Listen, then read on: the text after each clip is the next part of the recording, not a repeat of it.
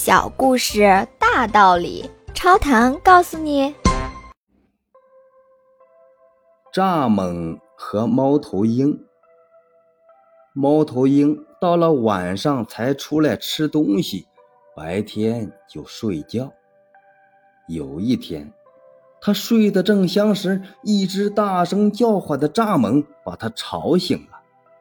他请求蚱蜢不要再叫了，可蚱蜢根本就不理他。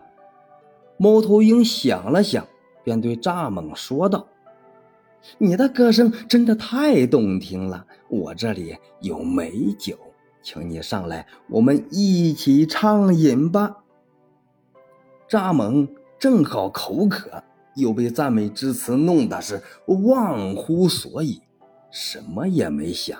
就飞了上去，结果猫头鹰一下子就把蚱蜢给弄死了。